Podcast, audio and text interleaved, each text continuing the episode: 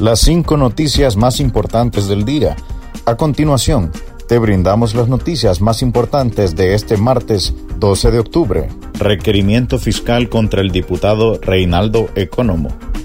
Un juez de letras designado admitió este martes el requerimiento fiscal contra el diputado del Partido Nacional Reinaldo Economo al congresista se le supone responsable a título de cómplice necesario del delito de fraude y autor de lavado de activos. Se cita al encausado para el próximo viernes 15 de octubre del año en curso, a la audiencia de declaración de imputado.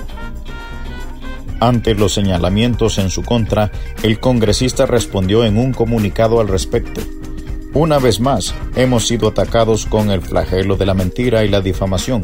Durante de más de 10 años han tratado de desprestigiarme y perseguirme. Y hoy, a ocho semanas de las elecciones, vuelven a tratar de desestabilizar mi vida y mis buenas aspiraciones para la nación a través de la calumnia y de órdenes sin fundamentos ni pruebas reales. La acusación contra Economo estaría relacionada a un caso más de presunta corrupción en el Instituto Hondureño de Seguridad Social. Más noticias nacionales con las cinco noticias del día.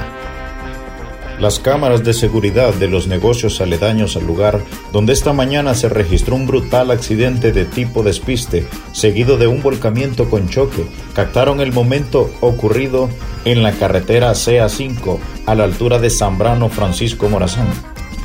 El video divulgado en redes sociales muestra cómo la rastra cargada de bebidas alcohólicas a alta velocidad se despista y vuelca cuando transitaba por una curva. El transporte de carga colisionó posteriormente con la parte trasera de otra rastra. En el accidente pereció el conductor del vehículo pesado, identificado como Héctor Flores de 30 años. Cabe mencionar que informes preliminares de las autoridades aducen como causa del fatal accidente la conducción a alta velocidad. Seguimos la actualización informativa con las cinco noticias del día. Científicos hallan un anticuerpo eficaz contra todas las variantes de la COVID-19.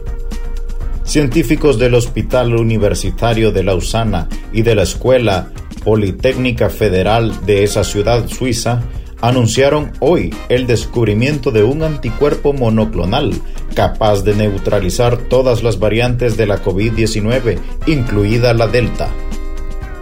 El hallazgo científico, publicado en la revista especializada Cell Reports, detalla que se ha logrado aislando linfocitos de pacientes con COVID-19 el anticuerpo es uno de los más potentes hasta ahora identificado contra el coronavirus.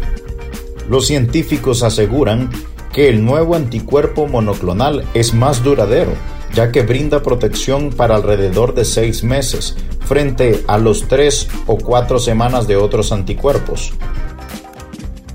Continuamos con las noticias en las cinco noticias del día.